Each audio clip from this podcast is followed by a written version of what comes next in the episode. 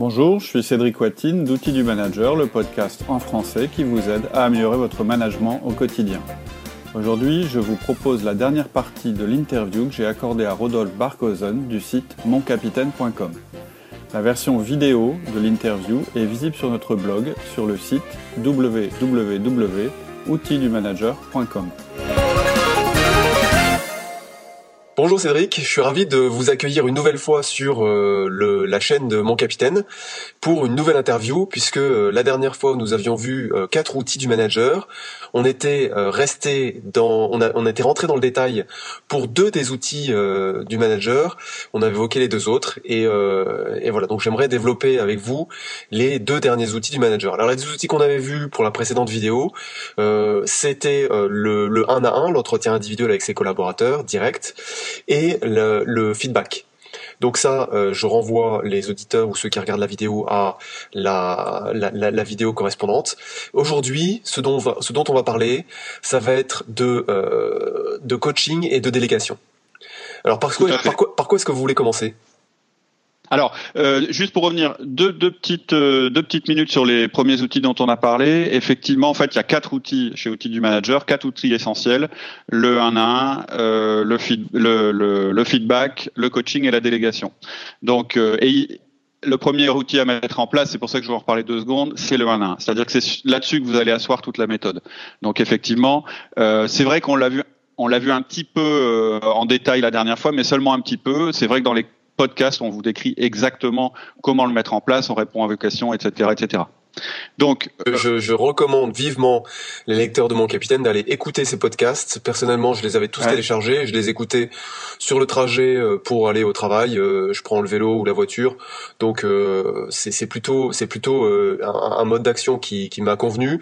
vous, vous le faisiez en écoutant la, en tondant la pelouse, donc voilà, c'est extrêmement pratique. Et c'est vrai que le fait d'en parler comme ça en une vidéo qui va durer 30 ou 40 minutes maxi, c'est trop court. Et pour entrer dans le détail il faut vraiment euh, aller écouter. Je crois qu'il y a une, 7 ou 8 podcasts, podcasts de 15 à 20 minutes qui parlent du 1 à 1 de manière approfondie.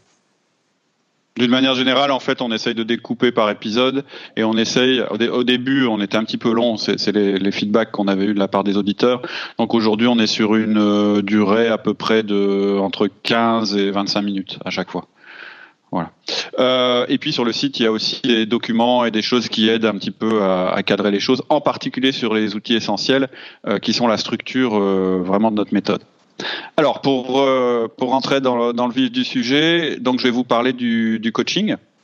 Donc le, coach, le, le, coaching, c'est ce qui va vous permettre euh, de faire accéder à vos collaborateurs, faire accéder vos collaborateurs à une plus grande compétence, c'est-à-dire d'augmenter euh, la, la, compétence de, de votre équipe euh, pour qu'ils puissent mieux faire face aux challenges qui vont se présenter à l'avenir. Euh, et donc ça veut dire qu'il faut que vous connaissiez, et c'est pour ça que je dis qu'il faut commencer par le 1 à 1, il faut qu'à la fois vous connaissiez les, les, challenges à venir, ça c'est clair, en tant que manager, normalement, vous devez être à peu près au courant de, des, des besoins de, de l'entreprise, mais il faut aussi que vous connaissiez très très bien vos collaborateurs pour pouvoir déterminer parmi vos collaborateurs, pas forcément celui qui est le moins bon dans le domaine, mais celui qui pourra être le meilleur dans le domaine. C'est pas tout à fait la même chose. C'est vrai que vous allez vous appuyer sur les forces de vos collaborateurs pour les renforcer par rapport aux challenges qui sont à venir. Vous n'allez pas prendre votre équipe et vous dire, bon alors, qui est le moins bon dans mon équipe, c'est-à-dire qui a le, plus besoin de formation. En général, c'est comme ça qu'on fait, et en général, c'est comme ça qu'on se plante.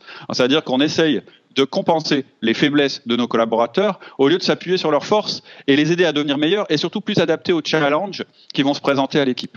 Bah, c'est peut-être suite à, c'est peut-être suite à un de vos podcasts que j'avais écrit ça ou je l'avais je l'avais lu aussi autre part que ça sert à rien de vouloir corriger les gens sur leurs défauts.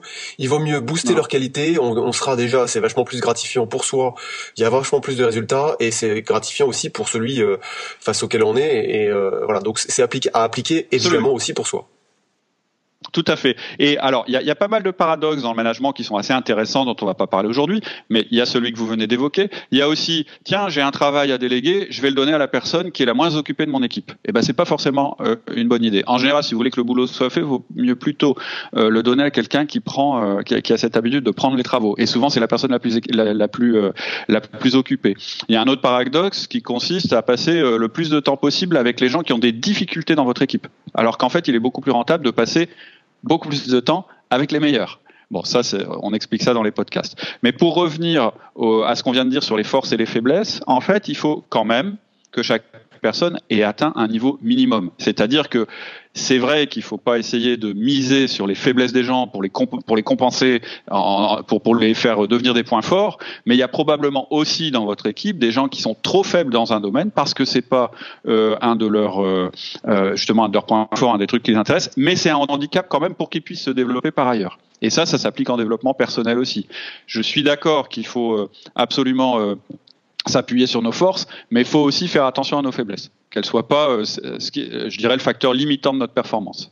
Voilà, on va pas trop rentrer dans le détail euh, là-dessus, mais voilà, c'est pour vous dire qu'en fait, d'un côté, vous avez, vous devez connaître les challenges qui vont, euh, qui vont euh, arriver, qui vont s'offrir à votre équipe, et de l'autre côté, vous devez avoir le portefeuille de compétences de votre équipe pour voir comment vous allez mettre les deux en adéquation et détecter effectivement euh, bah, les écarts qu'il peut y avoir entre les deux. Et c'est là que vous allez euh, déterminer euh, euh les, les, points renforcés chez, chez euh, chacune des personnes de votre équipe. C'est pour ça que le 1 à 1 est extrêmement important parce que c'est ce qui permet d'être la base de connaître son équipe et connaître bien ses compétences et avoir tissé une véritable relation avec eux.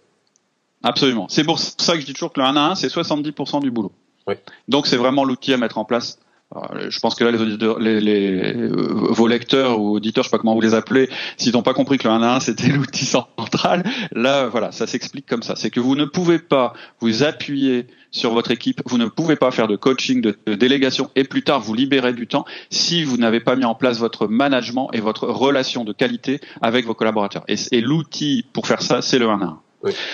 Pour, pour, pour, pardon, pour revenir au, au, coaching, euh, en fait, avec le coaching, vous allez faire d'une pierre deux coups. C'est-à-dire que euh, vous allez effectivement avoir une équipe qui va devenir plus performante euh, dans le moyen terme, et en plus, vous allez fidéliser vos collaborateurs parce que vous allez leur faire vivre une, une expérience optimale. Une expérience optimale, dans le cadre du travail, c'est quand on a des challenges qui sont bien adaptés à notre niveau de compétence.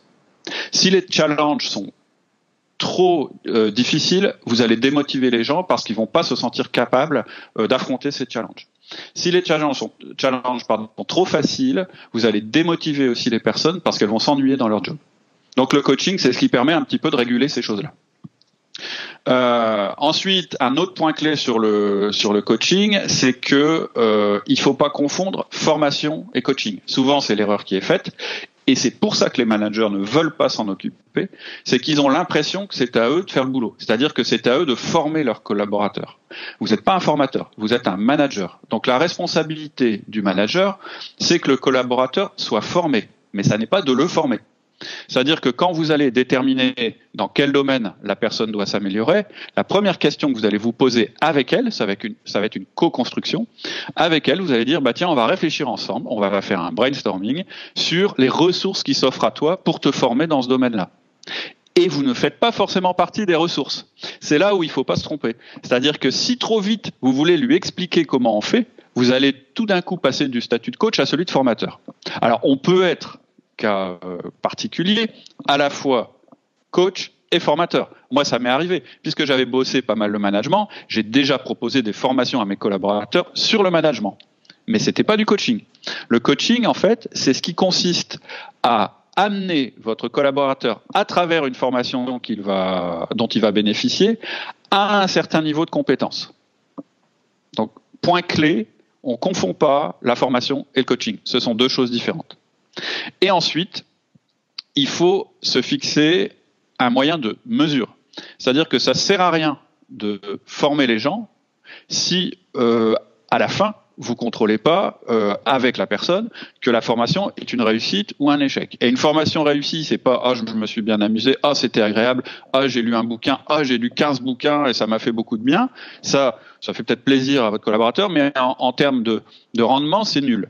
En fait, c'est il faut que vous trouviez avec votre collaborateur comment vous allez au final valider qu'il a accédé au nouveau niveau de compétence. Imaginons que sa compétence faible ce soit euh, euh, faire des présentations. Bon bah le meilleur moyen de voir s'il est bon en présentation, c'est qu'au bout du processus de formation pendant lequel vous allez le coacher, il soit capable de faire sa présentation et vous allez euh, avec lui déterminer un certain nombre de critères pour juger ce que c'est qu'une bonne présentation. Par exemple, euh, le niveau de satisfaction des gens qui ont assisté est de autant, euh, tu as bien utilisé euh, PowerPoint, euh, la présentation a été faite dans les temps. Quand on a interrogé les gens à la fin, ils avaient bien intégré ce que tu voulais dire. Enfin, après, on peut trouver un tas de critères. Mais avec lui, vous allez donc réfléchir d'abord au, type, de compétences sur lesquelles il doit s'améliorer. Ensuite, vous allez brainstormer sur les ressources. Et ensuite, vous allez mettre euh, le critère de jugement, c'est-à-dire l'évaluation de, sa formation, savoir si à la fin il est au niveau. Et vous allez évidemment mettre une date, parce que si vous mettez pas de date, vous ne finirez jamais. Et ensuite, avec lui, vous allez faire toutes les étapes qui vont lui permettre d'accéder à ce nouveau niveau. Donc vous voyez, c'est pas juste du brainstorming, c'est pas juste on se fait plaisir pour faire une formation, c'est un vrai processus euh, de A à Z. Ça commence avec le moment où vous le rencontrez et où vous mettez d'accord sur euh, les objectifs, et ça finit au moment où il a atteint euh, ou pas d'ailleurs, le niveau de compétence que vous lui demandiez. Et pour évaluer ce niveau de compétence, eh ben, ce sera à travers quelque chose de concret. Et c'est ça qu'on vous propose euh, dans notre euh, dans nos podcasts, c'est de vous expliquer ça pas à pas. Il y a plusieurs étapes euh, dans le coaching. On l'a simplifié. D'ailleurs, on vient on vient il y a pas très très longtemps, on a fait on fait régulièrement des reloaded. C'est-à-dire qu'on revient un petit peu sur notre méthode et on l'améliore. Et dans le cadre du coaching, comme on n'avait pas un très bon taux d'utilisation de cet outil, on l'a amélioré. Il y a moins d'étapes. Je pense que c'est plus simple et que c'est plus clair que ce qu'on proposait, je dirais, initialement. Oui. Donc voilà, voilà pour le coaching. Est-ce est que est-ce qu'on peut récapituler les étapes ou est-ce que c'est trop trop fastidieux Il vaut mieux aller sur le podcast? Bah, en gros, en gros, moi je vous invite à aller sur le podcast, mais oui. en gros c'est quoi? C'est pr premier point clé, euh, déterminer les besoins de votre équipe. Deuxième point clé, vous dire mais à qui je vais pouvoir, enfin qui est le mieux à même de s'améliorer dans telle compétence et de l'acquérir? Ça c'est votre boulot à vous de manager. Vous pouvez aussi le faire en participatif. Après, chacun sa manière de faire. Euh, ensuite, vous allez rencontrer votre collaborateur, vous allez lui indiquer dans quel domaine vous pensez qu'il serait bien qu'il s'améliore. Euh, ensuite, vous allez brainstormer avec lui, mais avec lui, c'est-à-dire que tous les deux, vous allez déterminer toutes les ressources qui s'offrent à lui euh, pour s'améliorer, donc formation, lire un bouquin, les vidéos YouTube, le site Mon Capitaine, etc., etc., tout ce qui est à disposition pour s'améliorer. Ensuite, vous allez déterminer une deadline, c'est-à-dire une date finale à laquelle on va mesurer qu'il a bien, qu'il est bien accédé au niveau de connaissance qu'on voulait et avec quoi vous allez le mesurer. Et enfin, vous allez déterminer son programme ou plutôt les balises qui vont permettre de valider qu'il avance. Ensuite, vous, le, le, processus de coaching démarre et en fait, vous allez utiliser le 1 à 1. Ça tombe bien, vous avez un outil qui existe déjà. Euh, vous voyez votre collaborateur pendant une demi-heure toutes les semaines. Donc, vous allez utiliser une partie de cette demi-heure pour lui demander où il en est de sa formation. Et c'est comme ça que vous allez faire votre coaching. Donc, le coaching, à vous, il va pas vous prendre trop de temps.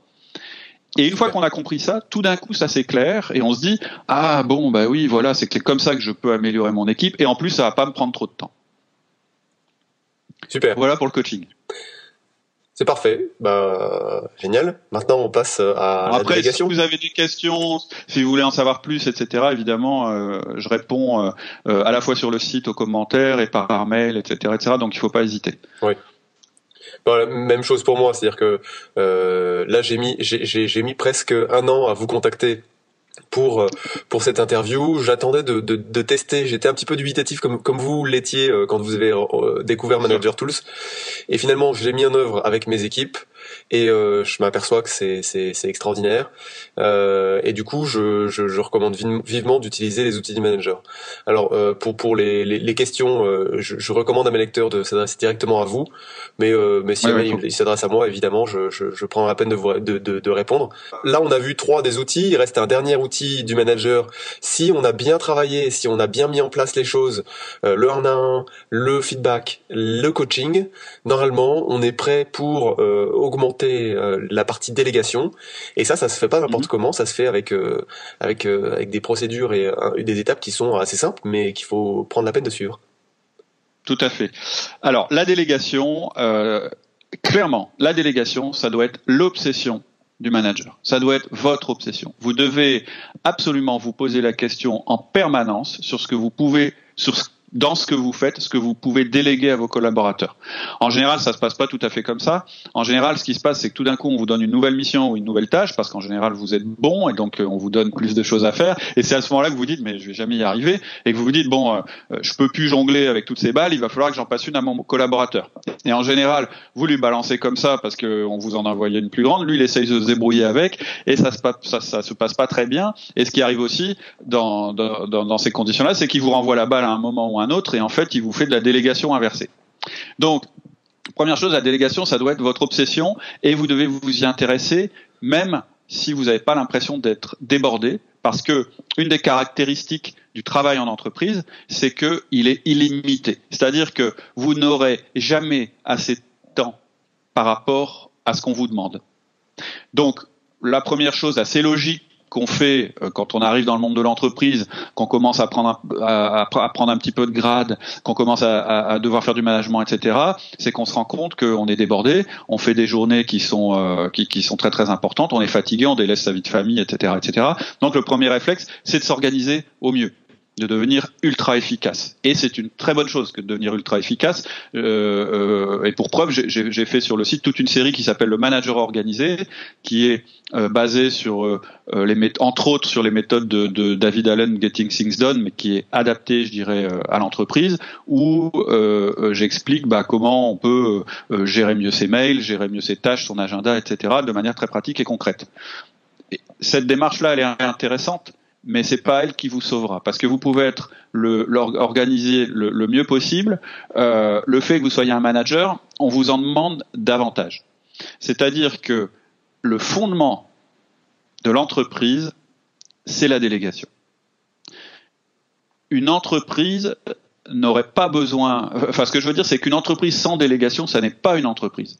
C'est juste une juxtaposition de contributeurs individuels qui tous travaillent dans leur coin, et, euh, donc je dirais qu'il n'y a aucun effet de synergie qui fonctionne. Si vous voulez euh, que votre entreprise fonctionne bien, et on vous a mis euh, à la place où vous êtes, c'est-à-dire on vous a mis manager et on vous a donné du pouvoir hiérarchique, justement pour que vous fassiez performer votre équipe, et une des clés de la performance de votre, de votre équipe et de sa progression, c'est la délégation. Donc le point crucial qu'il faut comprendre, c'est que vous n'avez pas le choix. Vous devez déléguer. C'est la clé de votre réussite en tant que manager. Alors vous l'avez souligné tout à l'heure, vous avez dit oui, mais d'abord, avant de déléguer, efficacement, il faut connaître ses collaborateurs et mis en place euh, un certain nombre d'outils. En général, euh, on en parle dans un de nos podcasts. Effectivement, il y a une, euh, on démarre par le 1 1. Une fois qu'on maîtrise le 1 1, on démarre, on, commence à faire du feedback. Une fois qu'on maîtrise le feedback, on démarre le coaching. Et une fois qu'on maîtrise le coaching, on démarre la délégation. C'est en, alors, c'est pas forcément en fait dans cet ordre-là que vous allez le faire. Dès que vous avez mis en place les 1 à 1 et dès que vous connaissez bien vos collaborateurs, en réalité, vous êtes déjà capable d'améliorer votre processus de délégation. Oui. Puisqu'en fait, à la fois, vous connaissez bien vos collaborateurs et donc vous savez à qui vous allez pouvoir déléguer, un petit peu comme tout à l'heure pour le coaching, sauf que là, ce qui va vous intéresser, c'est pas les carences qu'il y a dans votre équipe et les potentialités que représente chacun des collaborateurs. Ce qui va vous intéresser, c'est leurs compétences actuelles.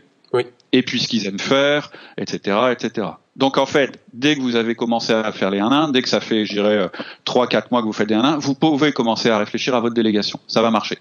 Donc vous avez donc la connaissance des collaborateurs et vous avez ce fameux rendez-vous, le 1 à 1, qui va vous permettre justement de, de, de, faire votre délégation.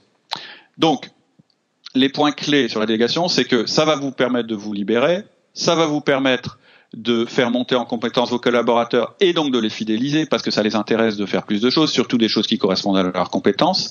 Et ensuite, et, là on voit bien comment le coaching et la délégation marchent, je dirais main dans la main. C'est-à-dire que quand vous allez déléguer, peut-être vous allez voir la limite. Bah, bah J'arrive pas à déléguer ce truc-là. Ah bah oui, mais c'est normal, c'est parce que il n'y a pas la compétence dans mon équipe. Donc je vais faire du coaching, je vais faire monter ce collaborateur en compétence et ensuite je pourrai lui déléguer.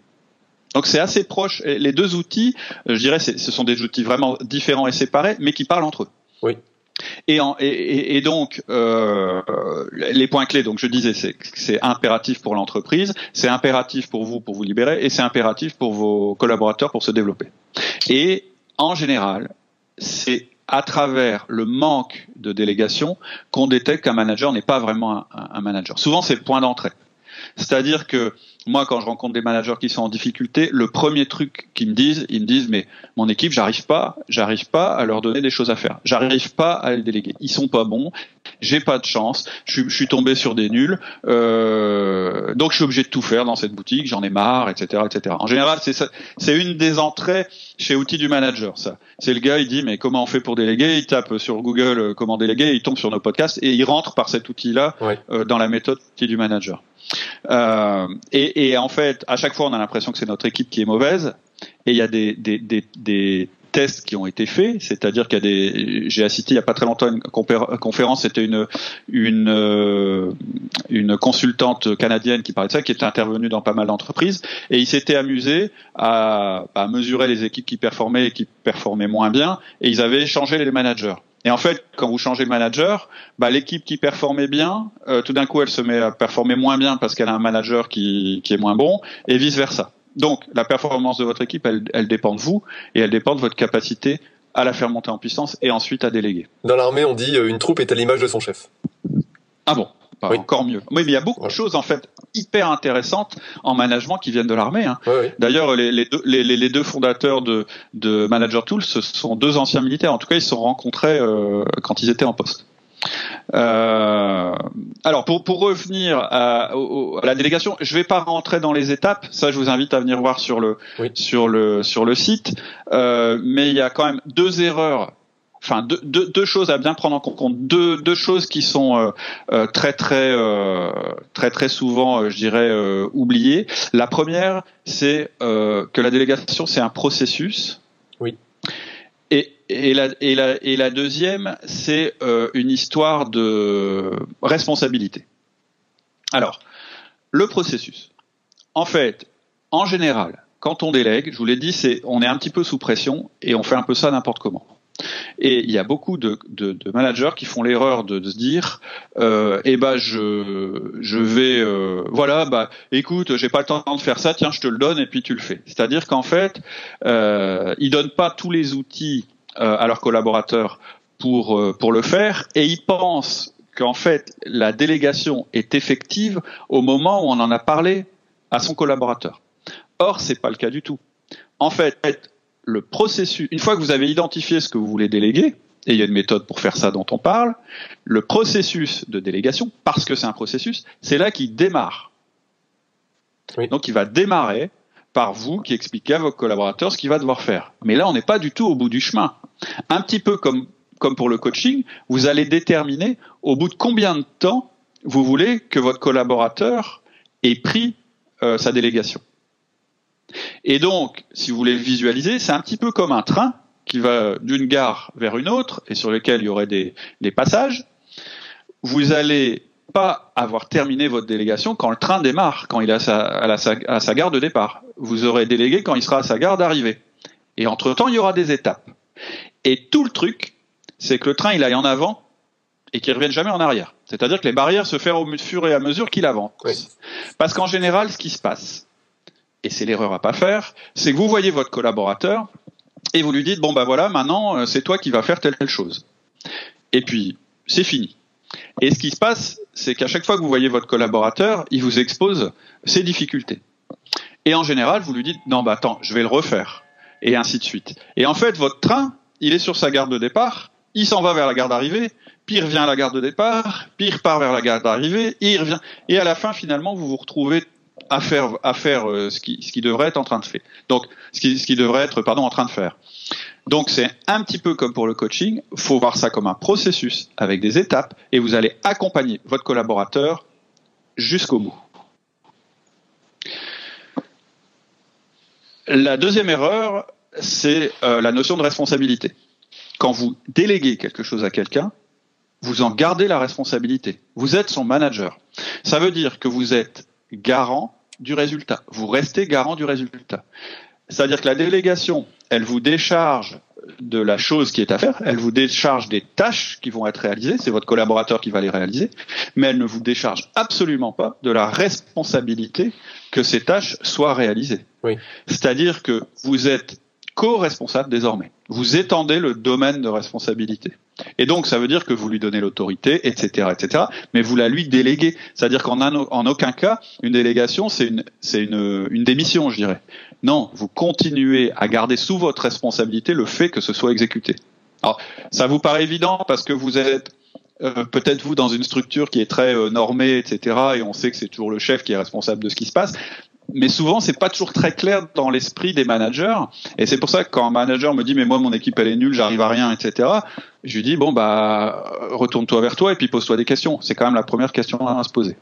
Oui, même si, euh, même si en fait, comme euh, on a l'habitude dans, dans le milieu militaire de, de, de, déléguer, de donner des ordres, euh, on estime que quand on a donné un ordre avec un délai, ben, rendez-vous sur objectif et voilà. Et je me souviens d'avoir délégué des, des notations, par exemple, d'avoir demandé de me proposer des notations pour des gens que que je voyais mais d'un peu loin donc j'ai délégué au, au, cadre de contact et, et en fait mhm. il avait fait un travail qui était tellement euh, tellement mauvais que, que, que j'ai dû tout reprendre avec lui. J'y ai passé 8 heures.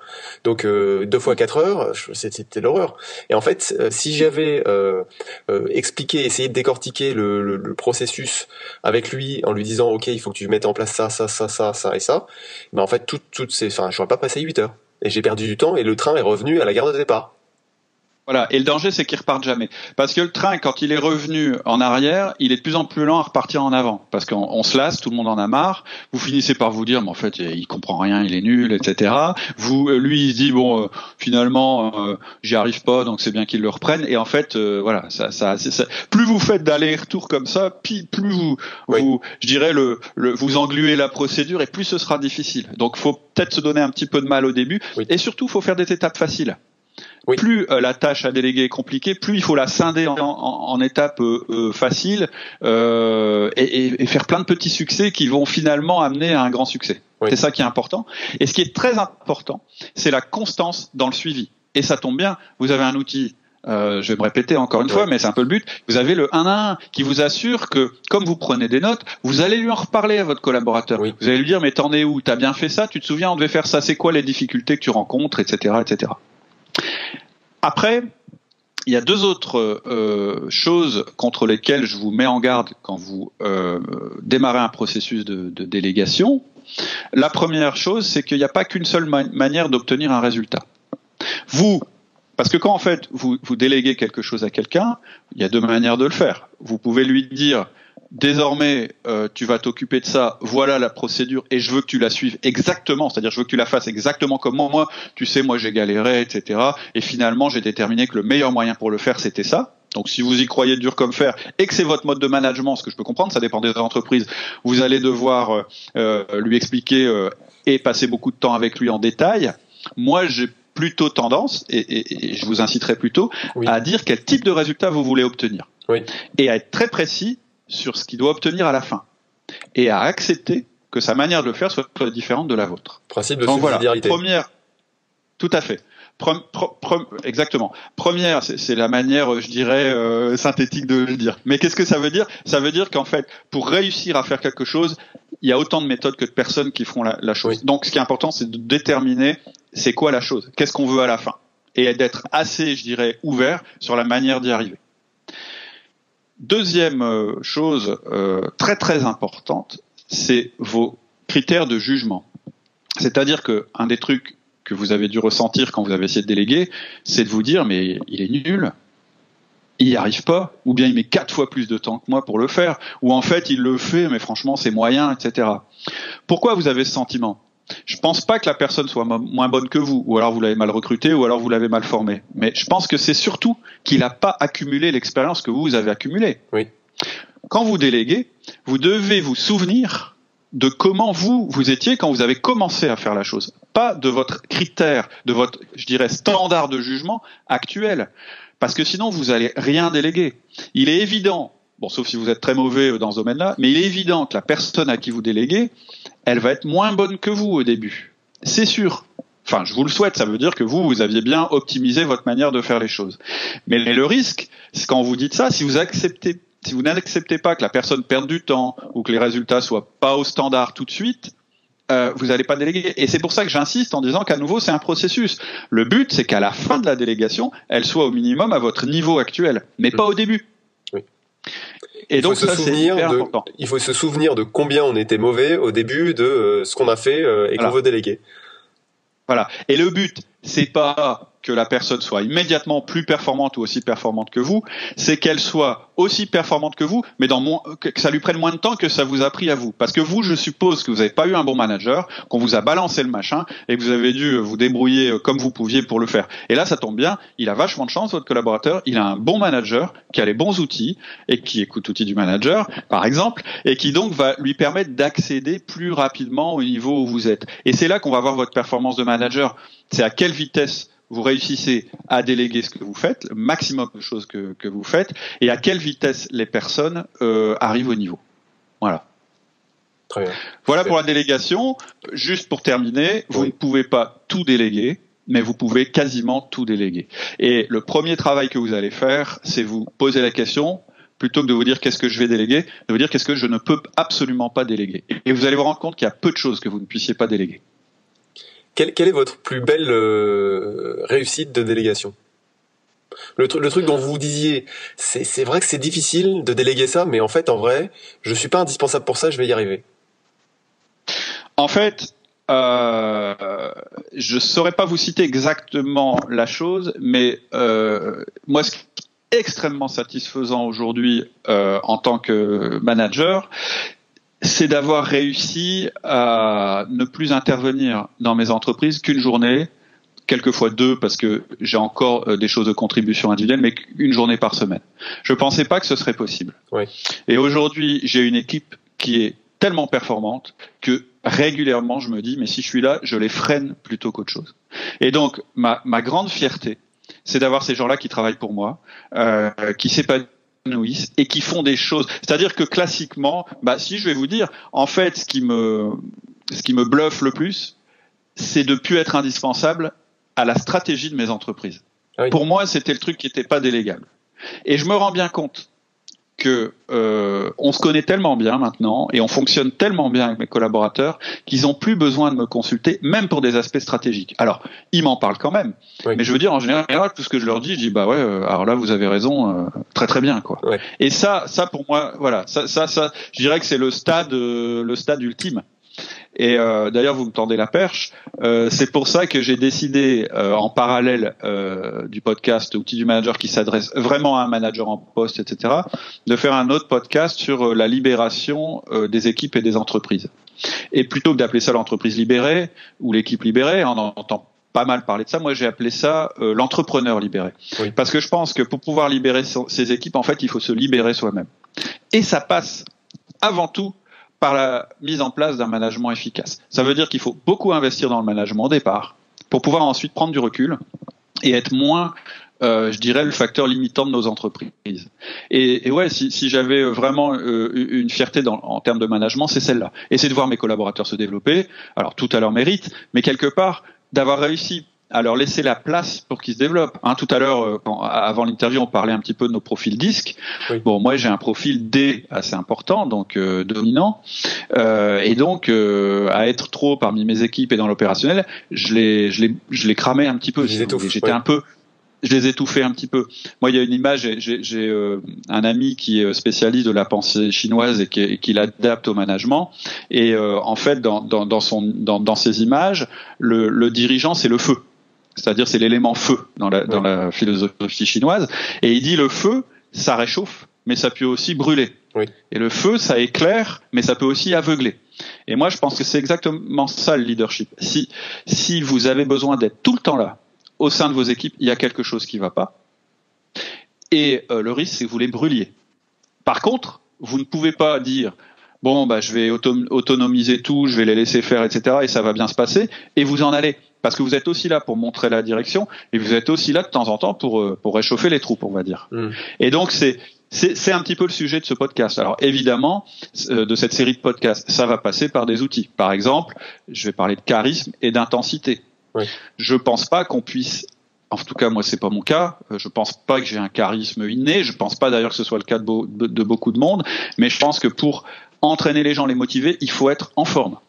Et vous pouvez pas euh, faire un sprint comme vous courez euh, un marathon. Donc, euh, le moment clé où vous allez faire du management, où vous allez être avec vos collaborateurs, vous devez être en pleine forme. Et donc, ça veut dire que vous pouvez pas être en pleine forme si vous travaillez 15 heures par jour et surtout au milieu d'eux. Donc, il y a, y, y a, ça qui est important. Il y a aussi la manière de gérer son agenda, évidemment, et euh, la couleur que vous allez donner à vos 1 à 1, la manière dont vous allez déléguer, etc., etc., qui sont un tout petit peu différentes de ce que vous aurez fait dans la première phase où vous avez mis en place votre management. Puisque maintenant, ce sera plus de mettre en place le management, ce sera de d'autonomiser vos collaborateurs sans perdre le contrôle sur votre entreprise.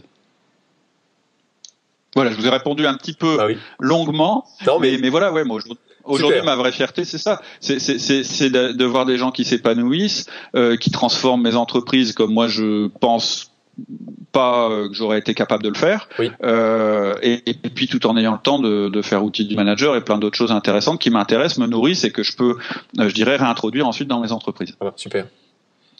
Je suis entièrement d'accord avec vous et euh, le fait d'être passé par euh, par ces différentes étapes de du manager débordé, du manager euh, euh, qui délègue un peu euh, à la va-vite, du euh, enfin là. Et en fait, je je rétrospectivement en ayant construit mon, mon blog euh, moncapitaine.com, c'est ce qui m'a permis de me nourrir, de me construire et de voir que finalement enfin ce qui, ce qui était vraiment important dans le management.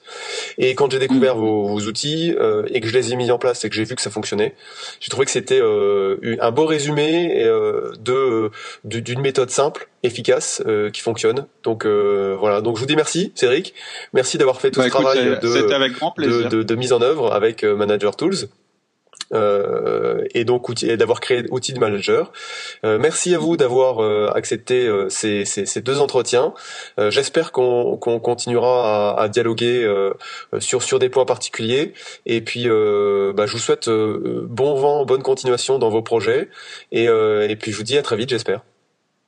Merci beaucoup Rodolphe, ça m'a beaucoup plu aussi et puis euh, voilà, je pense qu'on aura d'autres d'autres occasions, euh, je dirais, de se contacter. À plaisir. Au revoir. Au revoir, Cédric. C'est tout pour aujourd'hui. En attendant le prochain épisode, retrouvez-nous sur notre site outildumanager.com. Vous y trouverez des contenus à télécharger, de nouveaux podcasts et vous pourrez réagir et nous poser vos questions. Vous verrez aussi que nous proposons une méthode de management simple et unique articulée autour de quatre outils. Si vous voulez la découvrir, rendez-vous directement dans la série Outils essentiels dans la section Podcast par série. Je vous dis à tout à l'heure sur notre site outildumanager.com.